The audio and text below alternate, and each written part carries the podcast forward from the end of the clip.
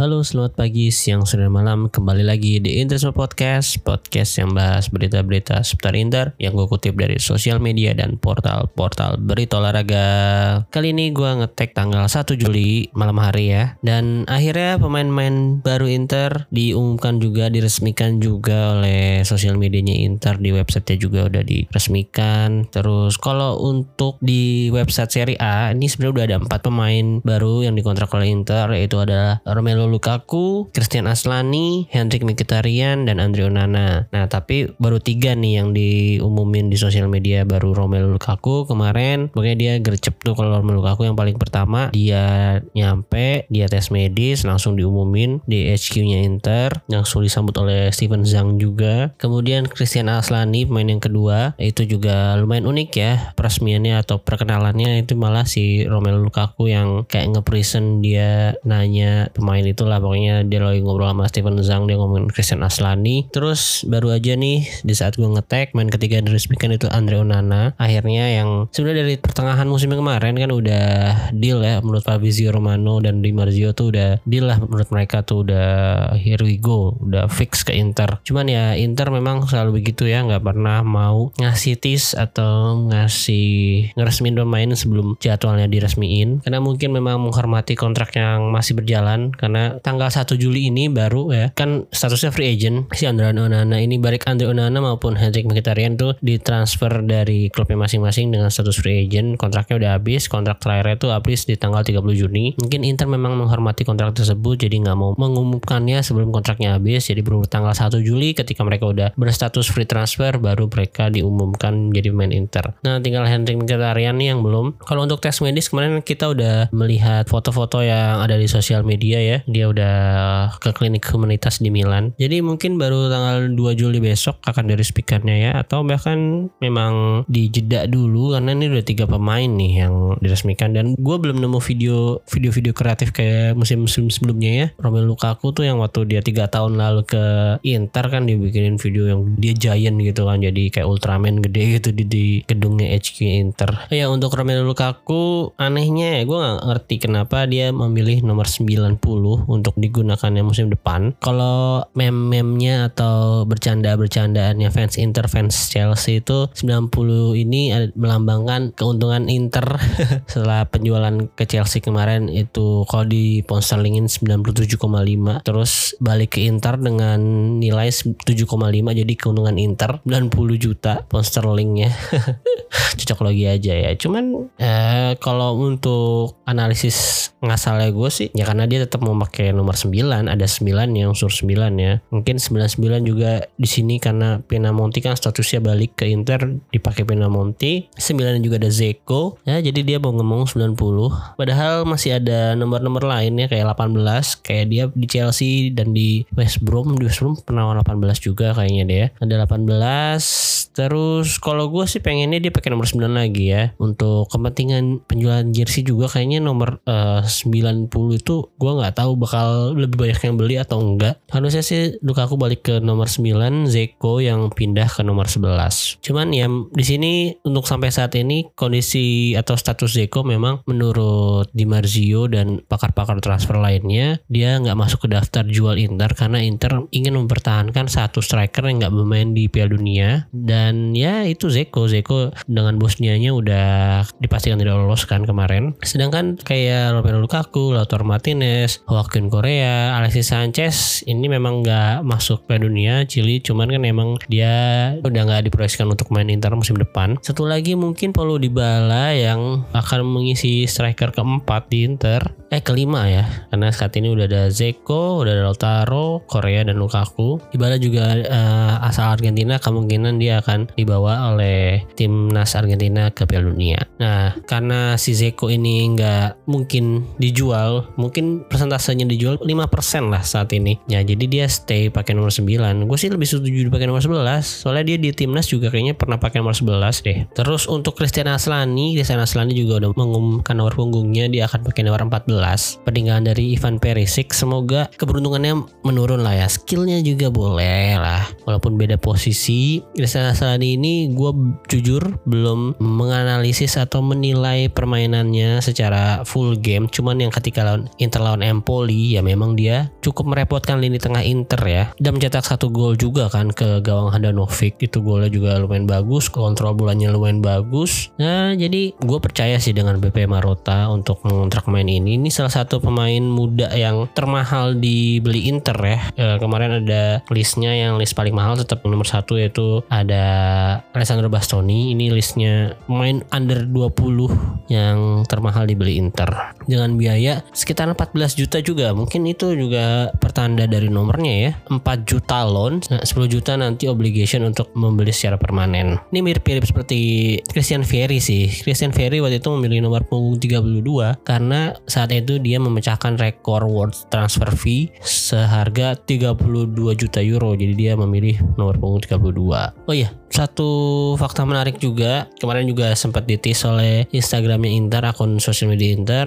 Sebastian Al-Aslani ini juga lahirnya tepat pada tanggal Inter diberdirikan dia lahir tanggal 9 Maret 2002 kalau nggak salah ya 22 dengan Inter 9 Maret 1908 dan satu fakta menarik lainnya selama Christian Aslani ber menjadi profesional football dia hanya bermain untuk Empoli ya karena dia dari dari junior juga di Empoli kurang lebih selama 13 tahun. Dia sudah mengucapkan salam perpisahannya juga di Empoli dia mengucapkan di situ ada ya terima kasih udah menjadi klub saya selama 13 tahun. Dan dia musim kemarin menjadi musim pertamanya dia bermain di Serie A promosi ke skuad utama dan dia hanya mencetak satu gol di karir profesionalnya dan gol tersebut ke gawang Handanovic kemarin. Jadi itu merupakan satu-satunya gol dia di profesional selama ini. Dan kali ini dia sudah resmi pindah ke Inter. Tim yang diboboli oleh dirinya. Diboboli bahasanya nih juga ya. Ya begitulah Kemudian Andre Onana, Andre Onana kemungkinan sih karena di Ajax dia menggunakan nomor 24 dan di Inter saat ini nomor 24 juga masih kosong, belum ada pemiliknya. Setelah ditinggal oleh Christian Eriksen, ya kayaknya dia bakal tetap pakai nomor 24 atau mungkin kalau Sensi uh, cabut, dia kan nomor 12. Jadi biasanya kan kiper kedua tuh pakai nomor 12. Mungkin Andre Onana juga akan memilih nomor tersebut. Cuman feeling gue sih tetap ke 24. Gue nggak tahu itu nomor keberuntungannya atau bukan ya.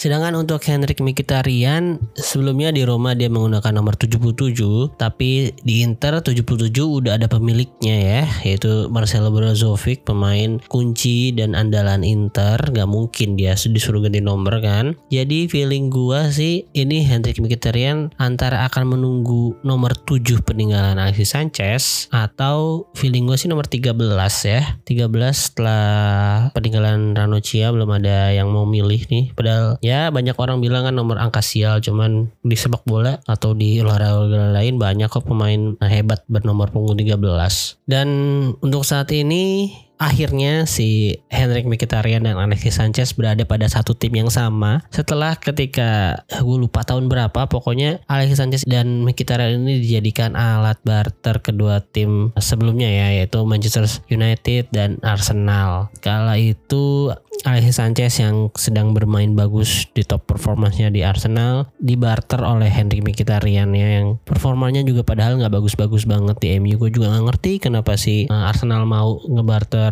Alexis Sanchez padahal umurnya juga sama-sama tua. Maksudnya udah di golden age lah ya sekarang udah sama-sama tua nih. Henry Mkhitaryan 32 kalau nggak salah ya sama lah sama Alexis Sanchez. Cuman kedua pemain tersebut ternyata nggak bisa memberikan performa yang sama di tim sebelumnya. Sanchez di MU flop sedangkan ya Mkhitaryan juga di MU nggak bagus-bagus banget di Arsenal juga ya sama gitu-gitu aja. Cuman kemarin di Roma merupakan salah satu pemain yang berbahaya sih menurut gue dua musim ke belakang Inter itu kayaknya sulit banget untuk mengantisipasi Mkhitaryan ya dia punya ya walaupun ya nggak punya speed bagus sih cuman agility-nya bagus dribblenya bagus uh, shootingnya bagus kalau nggak salah waktu di Copa atau di mana Inter menang selisih dua gol 3-1 ya yang satunya si Mkhitaryan tuh dari tendangan di luar kotak penalti atau dalam kotak penalti kencang itu lumayan. Jadi untuk backup Calhanoglu gue sangat senang lah, cukup senang lah. Calhanoglu skill oke, okay. pengalaman Serie A juga oke. Nah si Mkhitaryan ini backupnya juga mempunyai experience yang luar biasa di UCL maupun di Serie A dia udah bermain selama tiga musim kalau nggak salah. Jadi untuk pemain gratisan walaupun tua ini oke okay banget sih. Dan semoga Mkhitaryan masih bisa mengeluarkan performa terbaiknya di Inter satu atau dua tahun lah ya. Oh ya sebenarnya ada satu pemain lagi yang kemarin udah ditis di video akun sosial media Inter di Instagram tepatnya itu dia lagi ngefollow balik si ini kan si Lukaku. Jadi konsepnya tuh dia kayak nge-search di Instagram Romelu Lukaku. Nah sebelum dia memilih akun Lukaku tuh ada beberapa pemain di situ ada William Rovida kalau nggak salah terus bawahnya ada Raul Belanova baru tuh. Nah itu agak sedikit sebentar banget sih itu keluarnya. Terus kemarin di akun Nerazzurri Ale akhirnya sampai ngebel-belain nge-screenshot nyari momen yang pas tuh. Ya gue juga nyoba sih kemarin cuman susah karena cuma sebentar banget dan memang Raul Belanova itu kayaknya emang di, udah sengaja ditis ya atau Easter egg lah ya bahasanya sekarang. Kalau si Raul Belanova ini bakal jadi pemain kelima yang akan dikontrak Inter musim ini. Kabarnya dia juga udah selesai tes medis ya apa belum ya? Itu tuh dia kalau nggak salah harusnya baru ke Aslani dealnya. Nah mungkin gua nggak tahu masih main di timnas junior kah atau gimana. Kayaknya menunggu dia liburan dulu deh baru dia balik ke Itali terus tes medis dan tanda kontrak baru diresmiin. Nah ini kalau misalnya nanti Mkhitaryan nggak ngambil nomor 13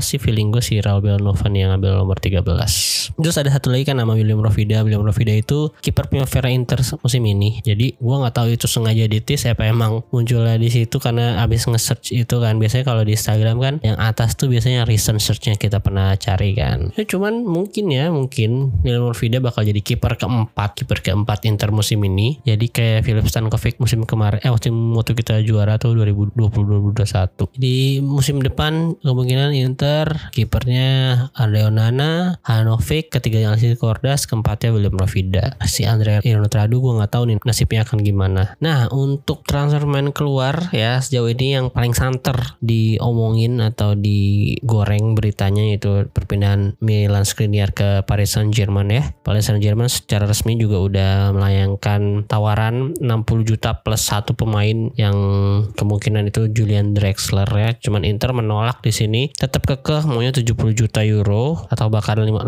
juta euro ya. Kalau menurut Gianluca Di Marzio sih kalau menurut Gianluca Di Marzio sih PSG bersikeras hanya mau bayar 60 juta plus satu pemain dan itu telah ditolak Inter. Jika PSG tidak menaikkan tawaran mendekati permintaan Inter yaitu 80 juta euro maka Skriniar bisa tetap bertahan di Inter. Amin gue harap sih begitu ya si PSG nggak mau bakar duit karena dia udah beli Renato Sanchez juga kan kemarin habis nikung si AC Milan. Terus gue nggak tahu deh dia mungkin ada limitasinya juga dalam membeli pemain nih musim ini gue nggak ngerti keuangannya sekarang gimana. Tapi gue tetap mau Skriniar bertahan. Nggak apa-apa lah nggak beli Bremer atau Milenkovic asalkan Skriniar bertahan. Gue sih oke okay lah ya. Kalau untuk saat ini nih tim Inter udah ngeri banget nih sekarang. Kipernya Andre Onana backnya tetap trio Bastoni De Vrij Skriniar. Kanannya ada Denzel Dumfries kirinya Robin Gosens. Tangannya tetap Barella Brozovic Calhanoglu. Depannya Lautaro Martinez sama Lukaku. Wah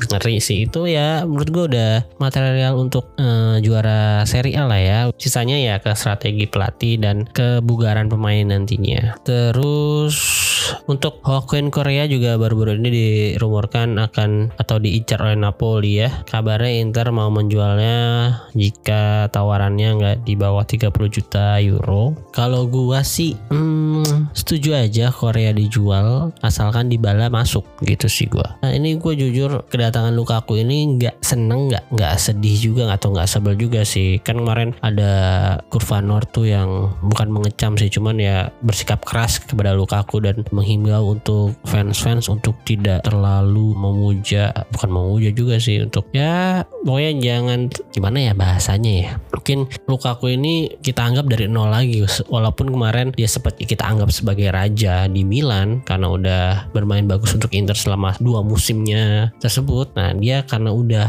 secara tidak ya anggaplah tidak baik pindah ke Chelsea-nya musim kemarin. Jadi Kurvanov tuh menentang dan menganggap Lukaku tuh dari nol lagi. Kalau dia kita treat dengan baik, dia harus earn itu, harus berusaha untuk mendapatkan itu lagi. Jadi dia dari nol. Tapi kemarin uh, ketika di klinik humanitas banyak banget fans Inter yang menyambut Lukaku. Jadi ternyata banyak fans di sana juga yang nggak mengindahkan perkataan Kurvanov ya. Kalau gue pribadi sih seperti itu. Jadi gue kalau udah statusnya main Inter ya pasti akan gue dukung 100% mau itu dia sempat ada masalah kah atau gimana. Bahkan Icardi pun kalau misalnya dia balik ya gue akan tetap dukung 100% loh. Toh dia udah pemain Inter kan kita maunya main itu bisa main bagus dan bawa Inter juara lagi kan. Dan kemarin ngomong Icardi kemarin dia juga barusan nge ya pokoknya dia ngepost lah dia lagi lewat stadion San Siro dia bilang ya banyak kenangan di sini bla bla bla.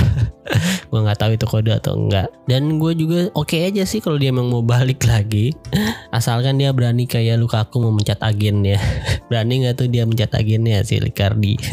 Nah tapi balik lagi di sini gue nggak seneng banget, nggak sebel juga kedatangan Lukaku. Cuman pastinya gue bakal sebel banget kalau misalnya ngedatangin Lukaku ini sama dengan dirajadi mendatangkan Paulo Dybala. Waduh tuh gue sebel banget. Aneh aja. Maksudnya ini kesempatan untuk Inter punya pemain sekelas Paulo Dybala secara gratis gitu. Dari beberapa musim terakhir itu kan ya Inter ngincer Dybala. Terus waktu dia masih di Palermo juga Inter ngincer Dybala. Dybala juga pernah sempat dikasih baju Inter dan dia bilang suatu saat nanti uh, gue mau pakai baju ini. Sekarang itu kesempatan emas banget. Ya tapi sih kalau menurut kabar ya ya memang untuk Lukaku ini kan transfernya lebih urgent ya. Maksudnya memang harus dilakukan sebelum tanggal 30 Juni. Gue nggak ngerti kenapa mungkin masalah pajak dan lain-lainnya. Kalau di Bala memang masih bisa menunggu. Cuman kabarnya juga di Bala yang jadi masalah di sini ya agennya itu meminta agent fee yang cukup gede sampai 10 juta euro. Jadi di sini kalau menurut beberapa pakar transfer. Pertama dari Luka Marchetti. Dybala hanya menunggu Inter dan standby karena dia nggak ada tawaran lain atau nggak mau menunggu tawaran lain. Terus kalau dari Il Masegiro BB Marotta ingin tuntaskan transfer Dybala sebelum 6 Juli 2022 terus kalau menurut GDS Dybala sudah menyetujui gaji 6 juta euro dari Inter namun agen Dybala harus turunkan permintaan komisinya yang mencapai 10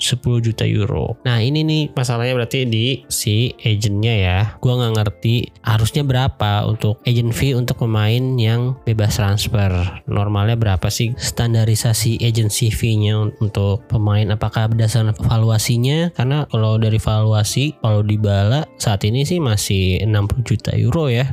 Kayaknya 50 atau 60 juta euro lah ya. Nah mungkin terakhir gue akan membacakan uh, beberapa rangkuman berita atau uh, analisis juga dari akun international collab dengan fans Nerazzurri di Instagram. Judul postingan postingannya itu menelisik strategi dan kebijakan transfer Inter musim panas ini sudah tepatkah? Nah, mungkin ini analisanya atau tulisannya berdasarkan berita-berita transfer yang marak diberitakan oleh beberapa media dalam beberapa hari terakhir di minggu ini. Pertama, korbankan pemain bertahan. Dalam kutipan wawancara Marota beberapa waktu lalu, ia mengatakan lebih mudah untuk mencari seorang back daripada seorang penyerang. Nah, ucapan ini menjadi penanda jika Inter akan mengorbankan salah satu backnya di bursa transfer ini. Nama yang paling santer adalah Skriniar. Gak nggak wajib dijual tapi kalau ada duitnya cocok ya mungkin akan dilepas itu menurut mereka. Sejauh ini Bremer dan Milinkovic jadi nama terdepan untuk menggantikan posisi tersebut. Nah tadi seperti yang gue udah ucapkan sebelumnya sih ya kalau gue eh, lebih memilih untuk Skriniar stay dan tidak mendatangkan back baru ya kalau misalnya itu bisa dilakukan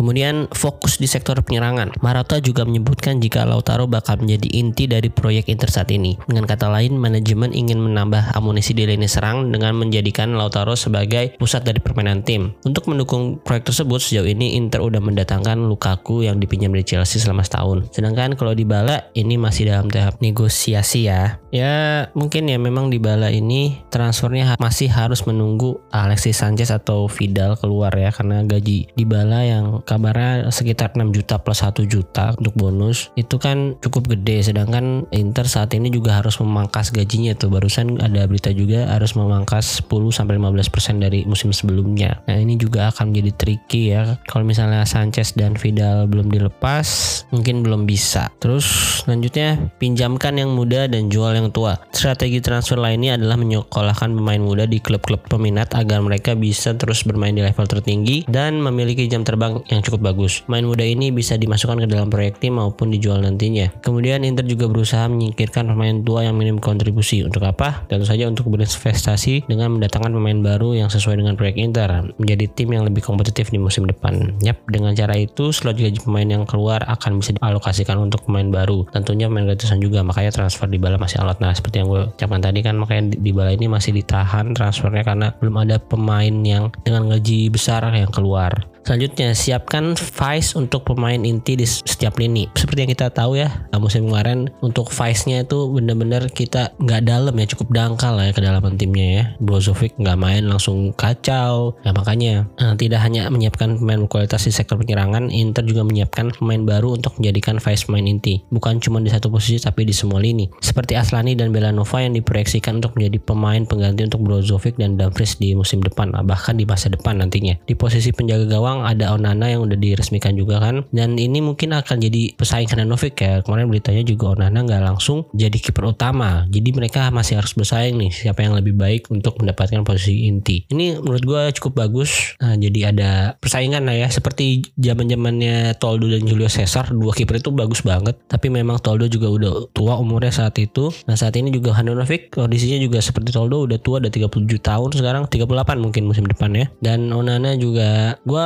nggak pernah nonton full matchnya. Cuman kalau dari highlightnya memang dia uh, seorang stopper kiper yang bagus refleksnya bagus positioning juga bagus. Cuman dalam build up serangan dari bawah nih bisa nggak sebagus Handanovic? Nah itu pertanyaan besarnya ya. Kemudian selain itu siapa lagi ya? Main Primavera belum ada yang dilirik. Nah kabarnya juga pemain Primavera yang akan naik atau jadi rotasi squad utama ya itu ada Carboni sama Casadei. Carboni jadi six winger ke-6 Casadei jadi ke-7 Inter musim depan ya semoga aja bisa dapat menit bermain walaupun sedikit musim depan dua pemain tersebut. Ya terakhir pengaruh terhadap keuangan klub. Jadi sejumlah rumor transfer yang beredar Inter telah mempersiapkan target yang terbaik jika ada pemain yang hengkang. Di antara pemain yang hengkang dan datang itu Steven Zhang ingin Inter dalam transfer ini surplus setidaknya 60 juta euro. Steven Zhang berharap Inter menjadi tim yang mandiri dan terus kompetitif di semua ajang. Musim lalu kita bisa kok surplus dengan 100 juta euro lebih tapi itu harus mengorbankan Hakimi dan Lukaku. Musim ini siapa ya yang kira-kira akan dikorbankan.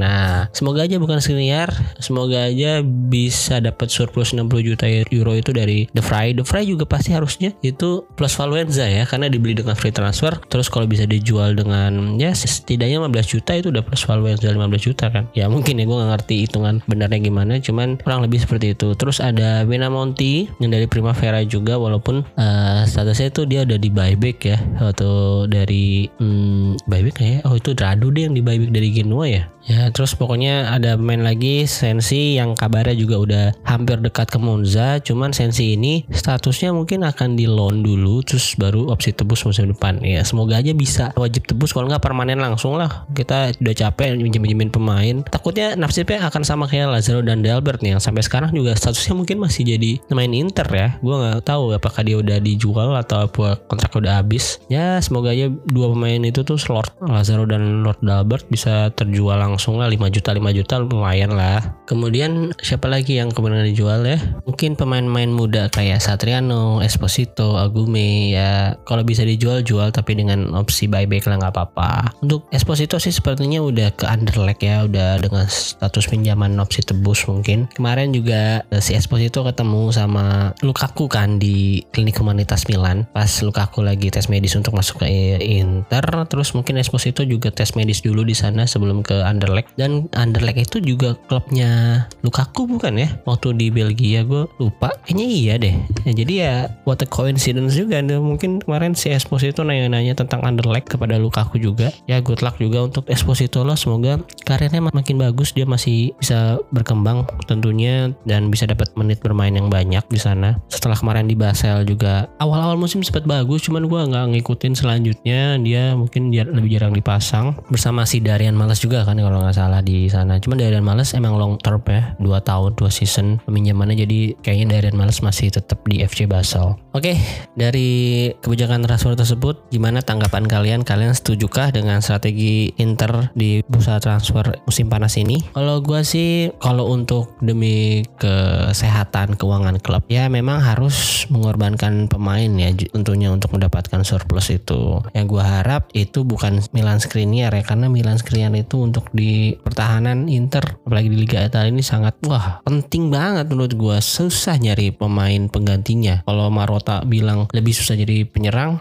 cuman lebih susah nyari back sih kalau untuk dengan penyerang Inter saat ini udah bagus-bagus. Kalian inget gak Inter pernah punya back Rolando, Campagnaro, Andreoli, siapa lagi tuh ya? Ya sebelum datangnya Jason Murillo Miranda itu tuh lini belakang Inter payah banget menurut gua. Dan setelah ya musim-musim Miranda udah datang, terus Skriniar, Bastoni, De Vrij, ya itu baru kita bisa tenang gitu di lini belakang ya sedikit agak tenang lah ya karena mereka benar-benar solid. Kalau dilihat dari segi umur juga Skriniar masih 28 tahun, bahkan udah cocok jadi kapten menurut gua sekarang dia. Kalau misalnya Handanovic nggak jadi pemain utama ya harusnya Skriniar di sisi belakang yang memimpin rekan-rekannya menjadi kapten. Ya cuman kendalanya di sini pasti ada banyak ya gue yakin juga BP Marota dan tim juga sebenarnya nggak mau lepas Skriniar karena mengelola suatu tim nggak semudah kita main FIFA Career Mode atau Football Manager ya. Pasti sejauh ini si Vidal atau Alexis ini susah banget untuk dicari klub peminat yang barunya apalagi karena mereka gajinya juga gede-gede kan. Kabarnya juga si Alexis Sanchez nih agak picky. Kemarin dia dapat beberapa tawaran cuma ditolak-tolakin karena dia masih ingin bermain di level tertinggi di Eropa gitu, masih pengen main di UCL juga. Aduh, ribet juga nih ya. Ya, jadi semoga musim ini bisa berjalan dengan mulus, tidak seroki musim kemarin ya. Kalau musim kemarin gua akuin tuh rocky banget. Dari awal-awal aja kita udah harus kedatangan pelatih di musim sebelumnya itu. Conte didekati Inzaghi, terus Hakimi cabut dan setelah Lukaku menjalani pertandingan preseasonnya itu juga harus cabut juga ternyata harus pindah ke Chelsea. Ya, semoga tahun ini nggak ada kejadian gitu yang nggak ada transfer tiba-tiba lagi dan untuk pemain yang datang, pemain baru yang datang juga cepat bisa beradaptasi sehingga bisa masuk dengan strategi yang diinginkan pelatih. Nah, gitu aja. Oh ya, episode kali ini juga menjadi episode terakhir gua di season 2 ini. Mungkin gua akan rehat sejenak untuk mengevaluasi podcast-podcast yang udah gua tayangin. Nah, gua harus cari kurangnya di mana terus gua perbaikin. Ya, semoga aja bisa lebih baik musim depan ya. Kemungkinan akan hadir kembali di akhir Juli atau pertengahan lah paling cepet. Semoga season depan bisa lebih baik ya hasilnya. Amin. Gue sangat berterima kasih untuk teman-teman yang mungkin di sini ada yang mendengarkan gue dari episode pertama sampai episode yang terakhir ini. Uh, gue sangat mengharapkan masukannya. Boleh lewat DM di Twitter atau DM di Instagram boleh. Uh, kasih tahu aja apa yang masukan dari kalian yang kurang apa yang ingin dibahas juga seperti apa. Pokoknya gue ingin berterima kasih untuk teman-teman yang udah mendengarkan. Apalagi di episode kemarin tuh di episode sama Abah Pican. Kemarin gue kaget banget pendengarnya banyak ya. Itu tiga kali lipat lebih banyak dari pendengar gue yang biasanya. Sampai saat ini ya gue nggak tahu nih kayaknya udah nambah lagi juga nih. Terima kasih juga berarti nih untuk Abah Pican dan pasukan bocah nanasnya sangat banyak yang dengerin nih. Oke, okay, mungkin itu aja. Jangan lupa di follow akun sosial media gue di Twitter ada Interisme Media, kalau di Instagram ada Interisme Podcast. Terus jangan lupa follow juga uh, akun Spotify-nya tuh di subscribe biar kalau ada episode baru kalian dapat notifikasi langsung. Di Noise juga bisa kalian subscribe dan nyalain loncengnya. Kayaknya musim depan Interisme Podcast juga bakal tayang di dua platform lain nih, platform baru. Tapi sejauh ini masih dalam tahap finalisasi lah ya. Semoga aja lancar ke depannya.